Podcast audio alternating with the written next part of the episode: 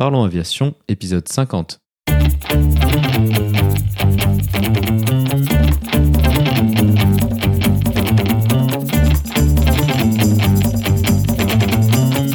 Parlons Aviation, le podcast où on parle de tout ce qui vole.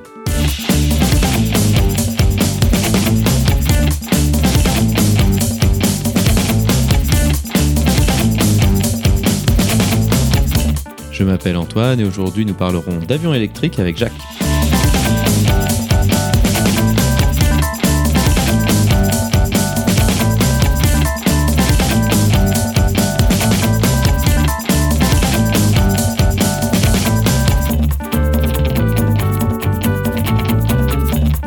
Nous proposerons également la vidéo de la semaine.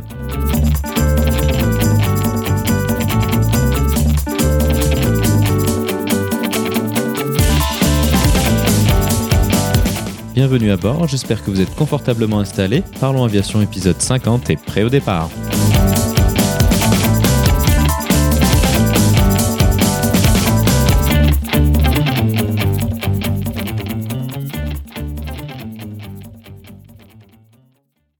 Bonjour et bienvenue dans le 50e épisode de ce podcast. Cette semaine, nous allons parler d'un sujet très en vogue en ce moment, l'aviation électrique. Je pense que nous avons déjà tous entendu parler de différents projets plus ou moins fantaisistes d'avions à propulsion électrique dans différents médias. Suite à ces annonces, peu de machines électriques ont réellement pris l'air. Récemment, la Fédération française aéronautique a lancé un Fab Lab lui permettant de tester des idées novatrices telles que celle-ci. Leur premier projet a été de faire une campagne d'essai d'un avion à propulsion électrique, le Pipistrel Alpha Electro. Pour en parler avec nous cette semaine, notre invité est Jacques. Jacques gère le Fab Lab de la FFA et fait partie des premiers instructeurs à avoir été lâchés sur cette machine. Dans un premier temps, nous nous intéresserons à cet avion électrique, que ce soit au niveau de la propulsion, mais aussi au niveau des différences aérodynamiques. Nous discuterons des rôles que pourrait remplir cette machine principalement au niveau de l'école de base, ainsi que des avantages qu'elle propose. Dans un second temps, nous ferons le point sur les résultats de leurs premiers essais et de ce que cela implique pour le futur. Jacques nous donnera également son propre retour d'expérience, mais aussi les retours qu'il a pu avoir des différentes personnes qu'il a fait voler dessus. Comme d'habitude, vous trouverez plus d'informations sur les sujets évoqués pendant l'épisode dans la description. Vous la retrouverez à l'adresse www.parlonsaviation.com/50. Maintenant, passons donc directement à notre discussion avec Jacques.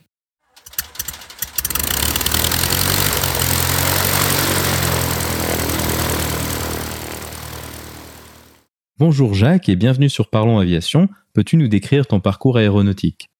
Ah, mon parcours aéronautique, donc euh, TT à l'époque, on appelait ça un TT, donc un, brevet de pilote privé en 89, une qualif instructeur en 93. Ça pour mon parcours, donc euh, instructeur bénévole depuis 93 euh, à la CCM à Persan-Beaumont dans le nord de Paris. Et puis d'un point de vue sportif, euh, j'ai fait du rallye aérien et depuis les années 95, euh, j'ai eu la chance d'entraîner euh, l'équipe de France pendant quelques années et ensuite j'ai eu le bonheur d'être directeur technique national à la Fédération française aéronautique, donc de m'occuper un petit peu de toute la partie sportive de la fédération. Voilà, depuis j'ai une mission sur le Fab Lab depuis 2019, euh, depuis le début de l'année. Et donc, euh, je pense que c'est pour ça qu'on on va échanger ce, jour. Voilà, exactement. Peut-être avant d'aller plus en détail sur le Fab Lab, quelque chose dont j'ai pas encore parlé sur le podcast, c'est la Fédération française aéronautique. Peux-tu essayer de nous présenter cet organisme de manière euh, générale? Alors, euh, en général, donc c'est une fédération qui est délégataire d'un certain nombre de missions, délégataire via le ministère des Transports et délégataire via les ministères des Sports. Donc, euh, du point de vue sportif, euh, c'est la fédération française qui décerne des titres de champion de France dans un certain nombre de catégories sportives et qui représente la France au niveau des championnats internationaux.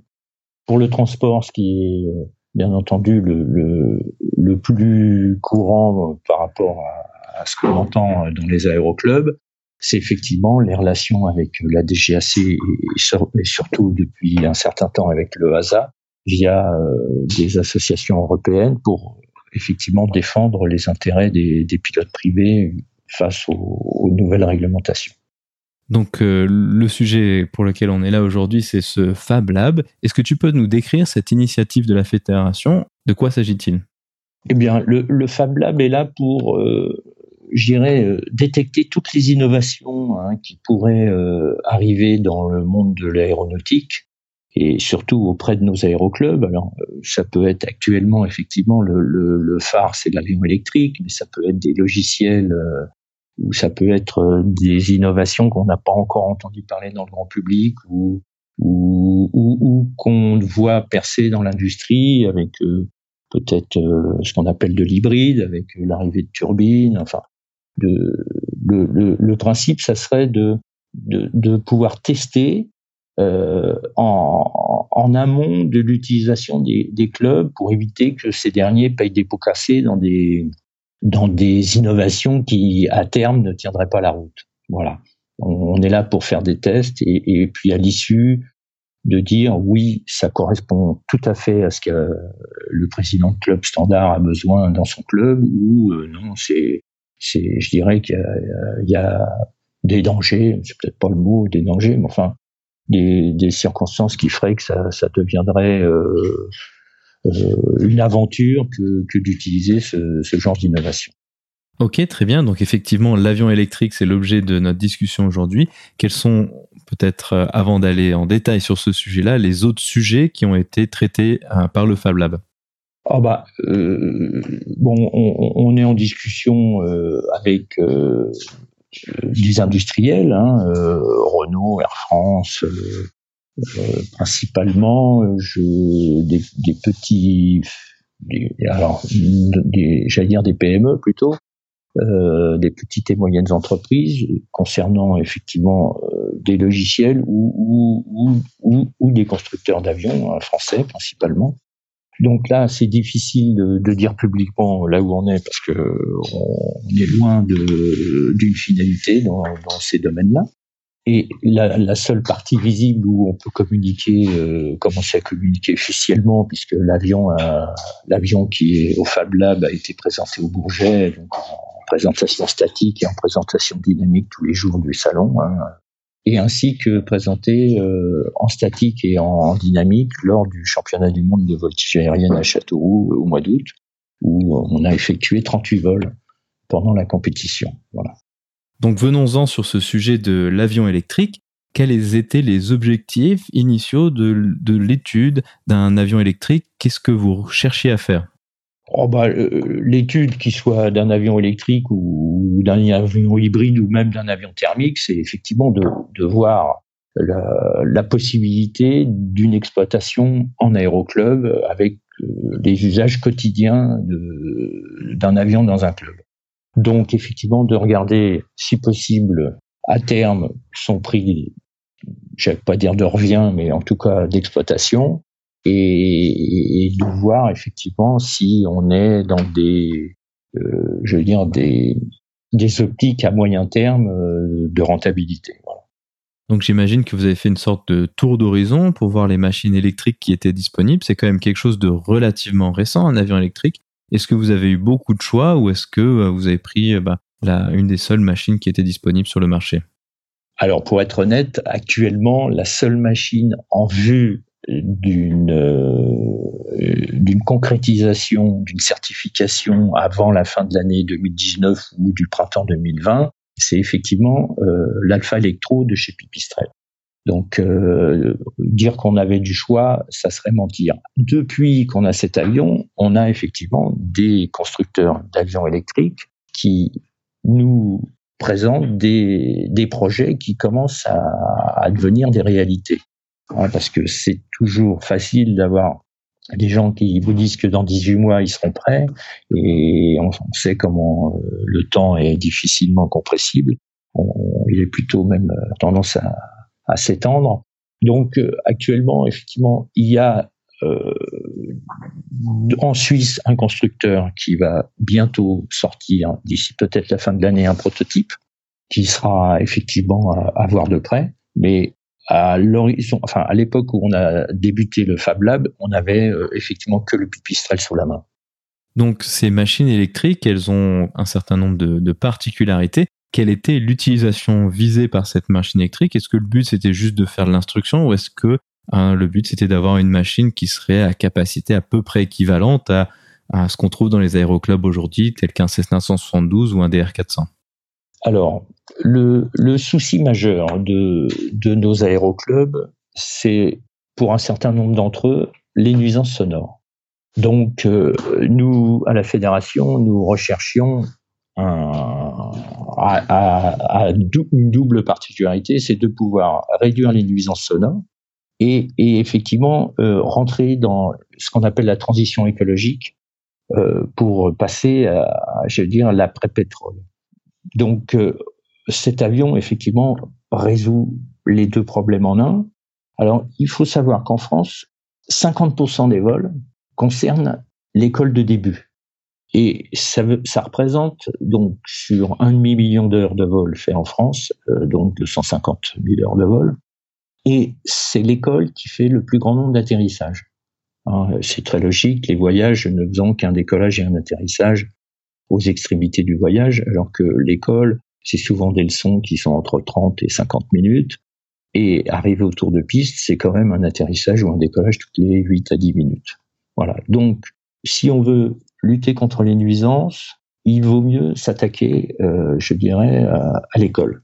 Quand je dis s'attaquer, c'est au, moins de transformer un petit peu l'école sur ces nuisances sonores. Donc, pour être clair, on ne s'attaque pas encore à un Cessna 172 comme tu l'as cité ou à un DR400. On s'attaque plutôt au biplace d'école de début. Donc intéressons-nous maintenant à la machine elle-même. En quoi est-ce que cet avion diffère euh, techniquement d'un avion euh, classique? Est-ce que ça a été un avion qui a été construit dès le départ pour être électrique ou est-ce que ça a été l'adaptation d'une cellule existante? Alors, le Pipistrel Alpha Electro est, la, variante électrique de l'Alpha Trainer qui est équipé d'un moteur Rotax. Donc, euh, l'avantage, effectivement, pour le constructeur et pour nous, c'est de, connaître déjà la machine. c'est la version électrique l'avantage, entre guillemets, bon, je le redis parce que je le redirai toujours, de, ne plus faire de bruit et d'éviter tout un tas de, de, matériel à bord. Hein. Euh, on n'a plus de filtre, on n'a plus de pompe, on, on, a, on a plus de magnéto, enfin, tout, tout, toute la partie, alors d'une part qui, à l'école, euh, de début, et euh, vous, vous verrez avec des instructeurs, effectivement, les listes les checklists qui sont longues comme le bras dans les débuts sont quand même des contraintes à la concentration sur euh, l'essentiel du vol. Mais d'un point de vue de maintenance, effectivement, euh, le nombre d'objets euh, à remplacer ou qui tombent en panne est largement diminué sur un avion électrique. Sans parler, je dirais, de la saleté où, où systématiquement, quand on vérifie l'huile, on prend forcément un chiffon et et au bout d'un moment, le chiffon est plein d'huile et les mains sont pleines d'huile et on se retrouve euh, effectivement huilé euh, pratiquement du, genou euh, jusqu'au torse. Là, c'est un détail, mais on arrive propre et on repart propre. Voilà. Donc, tu peux venir voler avec ton costume de travail et repartir au travail sans avoir à prendre la douche entre temps. Maintenant, intéressons-nous peut-être un peu plus au pilotage d'une machine comme ça. Qu'est-ce que ça change au niveau du pilotage, vu que la cellule est quand même relativement la même? Est-ce que est-ce qu'on sent une différence ou est-ce que finalement c'est relativement la même chose? Alors honnêtement, si, si je veux comparer, je te dirais entre une voiture électrique et une voiture thermique, euh, il n'y a pratiquement pas de différence de, de conduite. Euh, je dirais que c'est l'équivalent en avion, c'est-à-dire que quand tu quand tu vises l'école de début, euh, on est bien d'accord que ce qui compte, c'est gérer l'assiette, c'est c'est d'avoir des repères visuels extérieurs. Enfin, c'est tout un tas de choses qui n'ont rien à voir avec la propulsion en elle-même. C'est-à-dire que la propulsion soit, euh, je vais dire par un élastique autour de l'hélice, ou que ce soit un moteur thermique ou un moteur électrique ou un moteur à eau, euh, si tu veux, ça, ça n'intervient pas dans le pilotage par lui-même. Maintenant, au niveau du pilotage, un, des éléments assez importants dans, dans le cadre d'une formation PPL, c'est tout ce qui est la gestion du moteur, des instruments moteurs. Bah, dans le cas du moteur électrique, qu'est-ce qui reste à gérer, s'il reste quelque chose à gérer, et quels sont les instruments moteurs dont on dispose? Soyons clairs, parce que je ne l'ai pas été depuis le début, mais on envisage l'utilisation d'un avion électrique jusqu'au 20 premières heures ou 30 premières heures d'une formation PPL. Donc je m'explique, on, on peut aller sincèrement jusqu'au tour de piste et pas plus loin. Donc on ne vise pas le PPL avec les navigations, on ne vise pas le, PPL avec des vols qui s'éloignent trop du terrain de, base. C'est vraiment les débuts de formation qui sont euh, visés. C'est-à-dire que à, à terme, le PPL sera obtenu sur un avion thermique avec une propulsion thermique et avec la gestion de tous les, phénomènes qu'on connaît, réchauffe carbu, pompe électrique. Donc là-dessus, les, les, PPL qui seront formés sur avion électrique, au bout d'un certain nombre d'heures, passeront sur un avion thermique pour clôturer leur formation. Donc je tiens à, quand même le dire, on n'est pas au jour, au jour d'aujourd'hui capable d'effectuer sa navigation triangulaire avec un avion euh, électrique. Ça, on imagine assez facilement que ce qui est sous-jacent à tout ça, c'est un peu la capacité en énergie de cet avion. Quelle est grosso modo l'autonomie qu'on a avec un avion comme ça? Alors l'avion euh, certifié euh, qui est déjà sur les chaînes de production mais dont la certification traîne à venir euh, propose 75 minutes d'autonomie. Voilà, ce qui veut dire que on, peut effectivement largement faire un certain nombre de tours de piste, les, les, les, les premières leçons, mais effectivement, avec 75 minutes d'autonomie, tu ne pars pas euh, en navigation euh, faire, euh, faire, la, faire la navigation. Les, cours de navigation ne peuvent pas encore, je dirais aujourd'hui et puis dans les années à venir, faire en avion électrique. Donc ça c'est intéressant, 75 minutes ça commence à être déjà pas mal, puis c'est vrai que comme tu dis ça remplit assez bien le cas d'utilisation du, tour de piste. Maintenant l'autre question qui, se pose derrière ça, c'est et pour l'élève suivant, est-ce qu'il faut attendre tout un cycle de charge avant de pouvoir prendre l'élève suivant, aller faire la prochaine séance de tour de piste Ou est-ce qu'il y a, ou est-ce que ça se recharge suffisamment rapidement ou, une autre technique pour pouvoir parer à ça?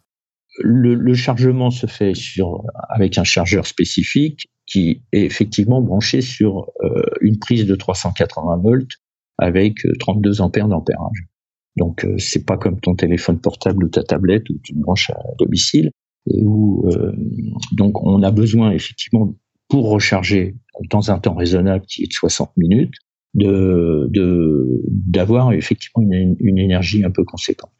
Voilà. On, on, a un chargeur de 220 volts, mais pour te donner euh, un ratio entre le chargeur de 220 volts et le chargeur de 380 volts, il y a un ratio de 1 à 6 en temps de charge. Effectivement, ça fait une assez grosse différence. Et ça, donc euh, j'imagine que c'est une considération pour vous, quelque chose que vous prenez en compte. Est-ce que c'est compliqué d'avoir une infrastructure électrique telle que celle que tu décris ou est-ce que c'est à la portée de n'importe quel aéroclub? Euh, pour, pour être clair, nous sommes, nous sommes descendus à Châteauroux. Euh, nous avons trouvé du 380 volts sur toutes les plateformes où nous sommes posés. Nous avons fait escale à Étampes, à Saint-Denis-de-l'Hôtel, on a fait escale à Aubigny et à Bourges. Donc, si tu veux du 380 volts, tout atelier euh, de maintenance euh, a, a, du 380 volts. Et même dans certains clubs euh, où ils ont simplement un compresseur ou des, des choses un petit peu plus euh, puissantes que, qu'un qu standard, euh, possèdent du 380 volts. Et donc, on n'a pas donné de chiffre exact, mais grosso modo, il faut combien de temps pour charger euh, la batterie de manière complète? Alors, je t'ai parlé de 60 minutes. Mais euh, bon, il faut bien comprendre que on se garde une réserve. Euh, C'est-à-dire que quand on a 75 minutes d'autonomie, on se garde 30% de, charge au moment du, du toucher final. Hein. Donc euh, en interne, on se garde 30%. Donc on ne recharge la batterie en réalité que de 30 à 100%, c'est-à-dire 60% de la charge, 70% de la charge complète. Et donc ça, ça, ça reste très raisonnable en dessous de l'heure, largement en dessous de l'heure. Qu'est-ce que ça donne au niveau du, vieillissement des batteries? Alors, j'imagine qu'au euh, niveau de euh, l'industrie électrique de manière globale, il y a une assez bonne idée parce qu'il y a tout ce qui est euh, voiture électrique, mais est-ce qu'il y a des particularités aussi au niveau de, de l'avion et du fait qu'en général, les puissances qui sont utilisées sont plus importantes en moyenne que sur une voiture? Oui, entièrement d'accord sur la puissance moyenne par rapport aux voitures. Euh, néanmoins, on bénéficie euh, de la technologie automobile hein, euh, et on bénéficie surtout des progrès de, l'automobile. nos, batteries sont, vendues pour 700 cycles. donc, c'est-à-dire en gros 800 ou 900 ou 1000 heures de vol en fonction, de l'utilisation qui en est faite. Voilà, ce qui donne déjà euh, un, bon ratio de départ. Alors, pour le moment, autant dire qu'on n'a pas encore été jusqu'aux 700 heures d'utilisation. Nous avons euh, des partenaires techniques au Fab Lab. Euh, j'ai pas cité EDF, euh, donc j'ai cité Renault, Air France, mais il y a également EDF. Tous ces partenaires euh, ont des capacités technologique de d'extrapoler le vieillissement de nos batteries en fonction de l'utilisation qui été faite jusqu'à présent. Donc, euh, on ne va pas se gêner pour euh, d'ici la fin de l'année leur demander de nous faire un, effectivement un état de santé de, nos batteries actuelles et de nous extrapoler leur durée de vie. Donc euh, pour le moment, je ne ferai pas de, commentaires là-dessus parce que je, n'ai pas d'éléments de réponse tangible. Et donc, qu'est-ce qui se passe une fois que ces cycles, enfin cette durée de vie initiale est, est passé Est-ce qu'il faut de nouvelles batteries ou est-ce que vous avez possibilité de, faire un peu comme les moteurs thermiques, une sorte de, remise à zéro plus ou moins? Non, alors effectivement, sur les, les batteries, une fois qu'elles ont passé euh, euh, un certain nombre de cycles, euh, pour le moment, euh, à notre niveau, ça sera un échange de, de batteries avec des, des, de l'arrivée de batteries neuves. Après, au niveau des recyclages des batteries, euh, l'automobile est en train de, de, de travailler. Hein, les premières Zoé euh, qui ont été fabriquées par Renault euh, commencent à arriver à, à la limite euh, et Renault est en train d'étudier le recyclage de ces batteries. Et donc, ça sera effectivement le travail de l'industrie de voir comment on peut redonner une deuxième vie. Hein. Ils ont des idées pour retrouver une deuxième vie, non plus dans l'automobile, mais ailleurs, de ces batteries-là en les revendant d'occasion.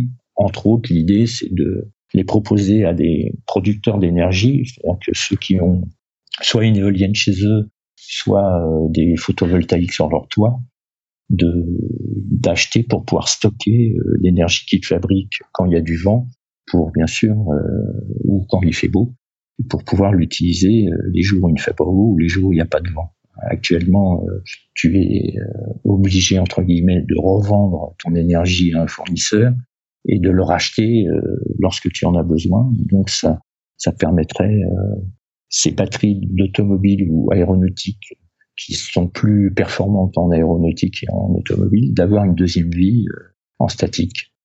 On a probablement tous entendu parler des problèmes des batteries qui avaient été liés avec le, Boeing 787 qui avait eu ces, un problème de dérapage thermique sur les batteries de, de l'avion. Est-ce que ça, c'est quelque chose qui est, pris en compte dans l'avion? Est-ce que vous avez pensé à cet aspect-là et qu'est-ce que vous en avez tiré? Alors, le, le, entre le prototype qu'on a euh, testé et l'avion qui va sortir euh, des chaînes euh, en, en, version certifiée, il y a eu effectivement un apport euh, au niveau des refroidissements pour le moment, on était uniquement refroidi par air. Et, et comme dans l'automobile, l'avion certifié va utiliser des, des, des, refroidissements par eau à l'intérieur des batteries. Donc là, il y a un gros progrès. Euh, en discutant avec Renault, on, a bien compris que les, industriels ne peuvent pas se permettre, d'ailleurs Boeing non plus, ne peuvent pas se permettre un incident industriel qui leur coûterait euh, une image et des millions.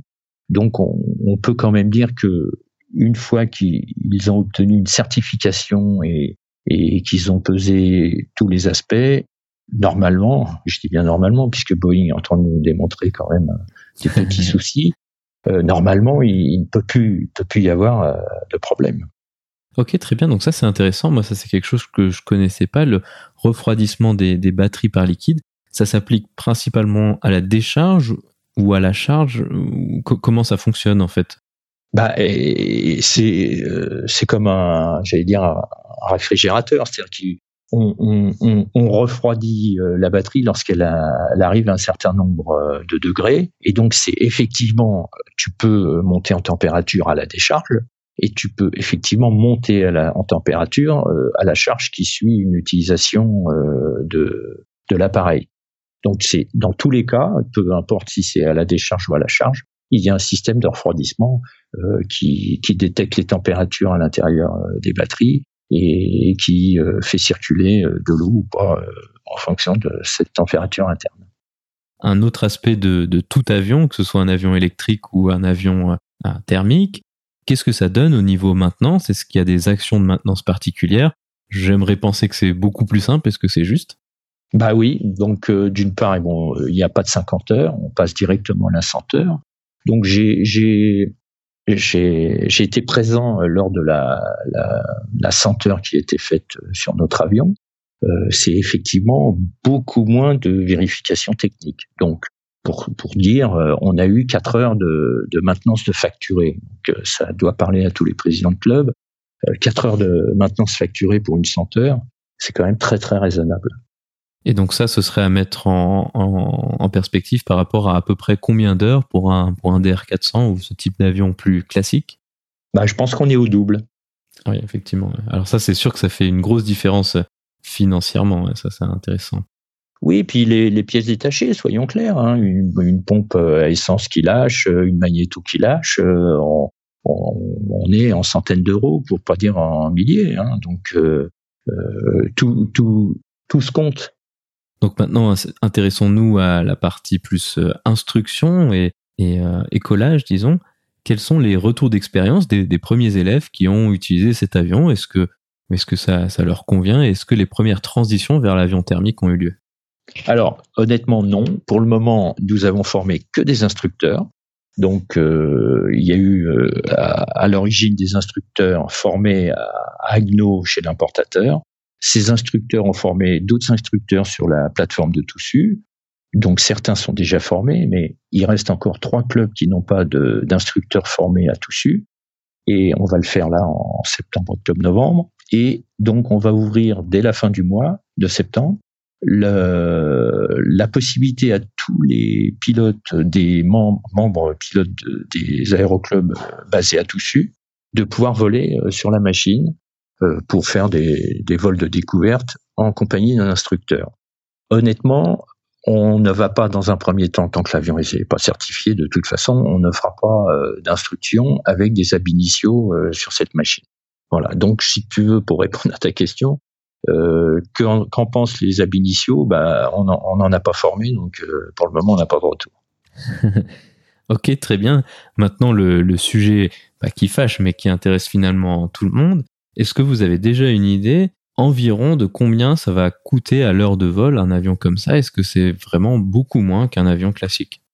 On va, je, te dirais des bêtises si je te donnais des chiffres. soyons honnêtes. Euh, voilà. Ce que je peux dire, c'est que l'avion électrique est vendu au même prix que l'avion thermique. Contrairement aux voitures, où pour un modèle équivalent, tu, tu as euh, une dizaine de milliers d'euros euh, supplémentaires pour l'achat de la voiture. Là, Pipistrel vend au même prix son avion thermique et son avion électrique.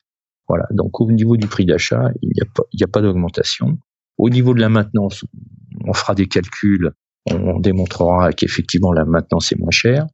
Le moteur, je dirais qu'il est vendu pour 6000 heures au lieu d'être vendu pour 1700 euh, à 2000 pour un moteur thermique classique. Effectivement, le, le, la durée de vie des batteries est effectivement euh, inférieure à, la, vie d'un moteur. Hein. C'est-à-dire que actuellement, je, je t'ai dit 700 cycles, donc on, parle de 800, 800 heures de vol. Je, je vais arrondir à 800. 800 heures de vol pour les batteries. Donc, euh, tu vois, il faut deux changements de batterie euh, pour l'équivalent d'un moteur thermique. Effectivement, donc en fait, maintenant, la nouvelle limitation, ce sera la durée de vie des batteries. Est-ce que tu as une idée environ de quelle est la proportion que le prix de ces batteries représente par rapport au prix de la cellule et par rapport au prix d'un moteur euh, thermique classique? Alors, moi, je te le dirais à 10% et, au prix d'un moteur, d'un moteur thermique. Alors, avec l'avantage, bien entendu, euh, c'est que le changement ou l'immobilisation de l'avion euh, dure euh, une heure. Hein. tu fais un, changement de moteur thermique, ton, ton avion est, en, atelier un certain nombre de jours. là, en une heure, tu as fait l'échange des batteries. Effectivement, donc ça, c'est rien que ça, c'est déjà extrêmement intéressant. Intéressons-nous un petit peu au, moteur en lui-même. quel est le fabricant du moteur électrique? Est-ce que c'est quelque chose qui a été pris euh, de l'industrie peut-être de l'automobile, vu que c'est quelque chose qui est beaucoup plus développé, ou est-ce que c'est un moteur spécialement conçu pour l'aéronautique? Alors, euh, le constructeur est assez euh, garde ses secrets. Hein, au niveau des batteries, on a du mal de la part du constructeur de savoir d'où elles sortent. Et, pareil pour son moteur. Alors après, nous, on a quand même le droit d'être curieux et d'aller un peu visiter les choses. Quand tu dis moteur de voiture, non, je te dirais moteur de, moto, hein, puisqu'on est plutôt dans le ratio euh, utilisation motard que utilisation voiture. Donc, si tu vas chez les constructeurs allemands euh, de motos, euh, si tu vas voir leurs sous-traitants, bah, tu, devrais tomber sur des moteurs qui ressemblent. Je dis pas que c'est les mêmes, hein, je n'en sais rien, j'en ai pas la preuve, mais quand même, en allant fouiller, je, trouve qu'il y a quand même des similitudes. Et les batteries, même si on ne sait pas officiellement d'où elles viennent, euh, tu, vas dans l'automobile, euh, les, fabricants de batteries, bah il y en a, euh, il y en a même pas, quasiment pas aux États-Unis. Hein, ils vont les chercher au Japon. Et nous en Europe, on va les chercher, donc soit en Corée, soit en Chine. Voilà. Donc pour le moment, le, voilà, il n'y a, pas de secret non plus.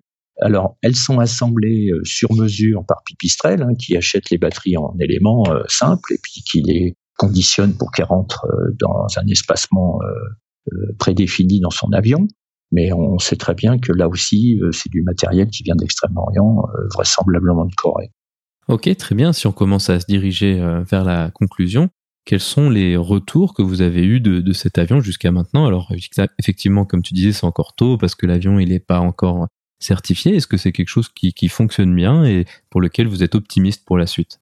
Alors, je, reviens sur les nuisances sonores. J'ai fait des, des, vols à, à Châteauroux où les gens ne m'ont même pas entendu passer à la verticale de, je dirais, d'une foule de, de 3000 personnes.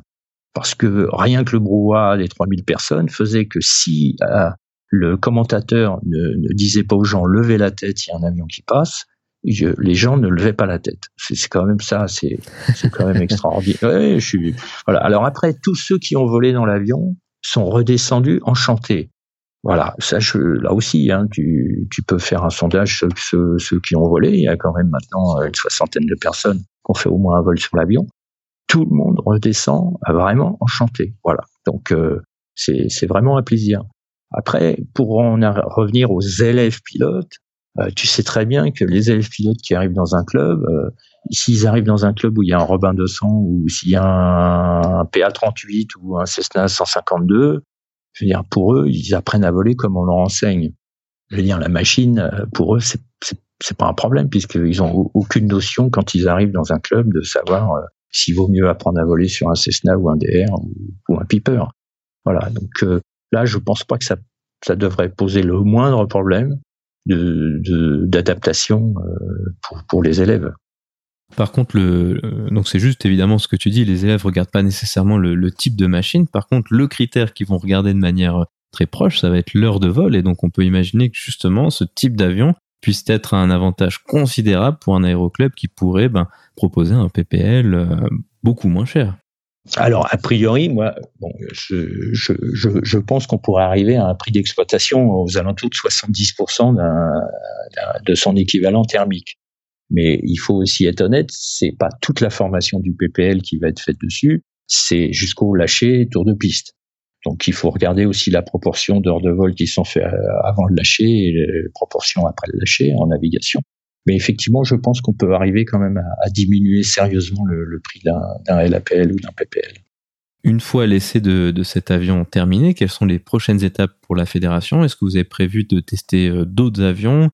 D'autres nouvelles générations de batteries éventuellement Alors, effectivement, on serait intéressé par tester effectivement euh, un autre avion euh, qui devrait euh, pas tarder de sortir de, Suisse. Et puis après, je pense qu'on va faire un, compte rendu exhaustif de l'année de fonctionnement avec l'Alpha Electro. Hein, je pense que on aura, je pense, arriver. on attend la certification, bien entendu, avant de sortir quoi que ce soit. Mais une fois que l'avion sera certifié, on sortira nous euh, un, un, document qui qui donnera euh, nos conclusions sur l'exploitation de, ce, de cet avion. Donc ça, c'était tous les sujets que j'avais prévu de discuter. Est-ce qu'il y avait autre chose dont tu voulais parler? Non, non, non, non, euh, non. Je peux te donner mon sentiment. C'est, ah ouais, vas-y. C'est Ouais, bah écoute, j'étais vraiment heureux de, de, je suis heureux. Je vois pas pourquoi j'emploie le passé. Je suis vraiment heureux dans cette aventure. C'est vraiment euh, presque enivrant. Alors bon, tu te doutes que on a des négociations avec le HASA pour les futures euh, licences, aussi bien de mécano que que des prorogations de licences et de, je dirais, de, variantes euh, avions électriques. Donc tout, ça est, vraiment compliqué parce qu'on parle d'une page blanche. Mais euh, bon, voilà, je veux dire que c'est enivrant. Euh, je les retours à chaque fois que je fais voler quelqu'un, je, je t'assure que c'est toujours euh, de retrouver un visage euh, enfantin, heureux, enfin de, de gens qui descendent de l'avion avec euh, effectivement un, un, bonheur qui nouveau, enfin un bonheur qui, qui oui, vraiment c'est c'est vraiment, je suis content, voilà. Très bien, alors ça c'est quelque chose qui est intéressant que auquel j'avais pas pensé. Donc ça veut dire, alors c'est peut-être un peu tôt parce que j'imagine que vous êtes vraiment au tout début des négociations, des discussions par rapport à ça. C'est donc qu'il y aurait une sorte de variante à la licence de, de pilote et de mécano pour prendre en compte la spécificité de ces avions électriques, c'est ça l'idée? Oui, bah forcément, euh, pour le moment, euh, rien n'est écrit à le hasard. Hein. Tu sais très bien qu'on a des licences euh, qui sont dites SEP, qui, qui, disent que ce sont des avions qui marchent à piston, hein, comme le P l'indique. Donc effectivement, nous, on n'a pas de piston. Hein, voilà, plus de piston, donc ça, ça pose des problèmes sémantiques. Mais voilà, on partait vraiment de la page blanche avec effectivement euh, le HASA qui est soucieux de, bah, de, de, de, pondre des textes qui correspondent aussi bien à la réalité et qui garantissent la sécurité de tous. Donc, sans trahir, la négociation tourne sur des qualifications pour tous les mécaniciens d'aéroclub, d'avoir la possibilité d'avoir une extension électrique en ayant fait un stage d'un certain nombre d'heures chez le fabricant ou chez plutôt l'importateur pour nous les Français, pour qu'ils aient effectivement la possibilité de signer des, des APRS, des, remises en vol, euh, après avoir fait des, de la mécanique sur cet avion. Donc voilà en gros euh, où on en est. Hein. Je pense que les textes sortiront dans le courant de l'hiver ou, ou, au moment de la certification. Pour les, les, les, pilotes qui posséderont donc la SEP et qui auront effectivement cette, variante, on va appeler variante électrique, euh, ils seront quand même tenus, contrairement aux variantes euh, qu'on a l'habitude d'avoir avec les, les, les, trains classiques ou, les, les, hélices euh, pas variables, euh, ils seront tenus quand même de, parmi les 12 heures de, de, au niveau de la prorogation du SEP, euh, donc on a actuellement la nécessité d'effectuer 12 heures dans les 12 derniers mois avec une heure, 60 minutes incompressible avec un instructeur. Ceux qui voudront proroger la variante devront effectivement justifié d'un certain nombre d'heures dans les 12 mois, qui ne seront pas en plus des 12, mais qui feront partie des 12. Donc, euh, tu pourras très bien avoir 3 heures euh, sur euh, électrique et 9 heures sur SEP, ou 9 heures sur électrique et 3 heures sur avion à piston, pour pouvoir proroger ta, ta SEP et ta variante électrique. Et il faudra compter sur un vol de 40 minutes en plus du vol de 60 minutes euh, sur un avion électrique pour effectivement tous les deux ans euh, revoir les spécificités de l'avion électrique. Voilà, donc c'est un, c'est sur le principe euh, assez raisonnable et donc on, va vers vers cette tendance et puis bien sûr on, ira voir au bout de quelques années de fonctionnement si tout est parfait ou pas. Ainsi se conclut donc cette discussion. Jacques, merci beaucoup d'avoir accepté de venir nous parler de cet avion novateur. Merci à toi Antoine.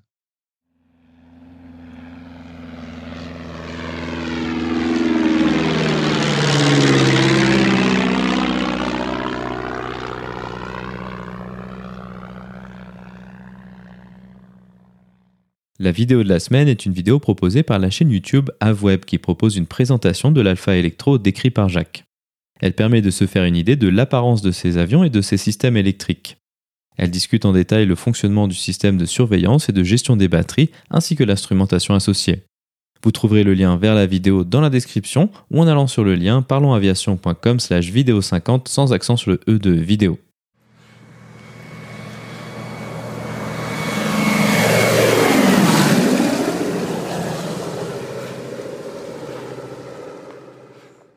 Ainsi se conclut donc le 50e épisode de ce podcast. J'espère qu'il vous a plu et je vous invite à vous abonner sur votre application de podcast favori. Également, n'hésitez pas à laisser un avis 5 étoiles sur iTunes, ce qui permettra à d'autres personnes de découvrir ce podcast. Je tiens à remercier Jacques d'avoir accepté de venir nous parler de cet avion novateur. La description de cet épisode est disponible sur notre site web parlonsaviation.com/50.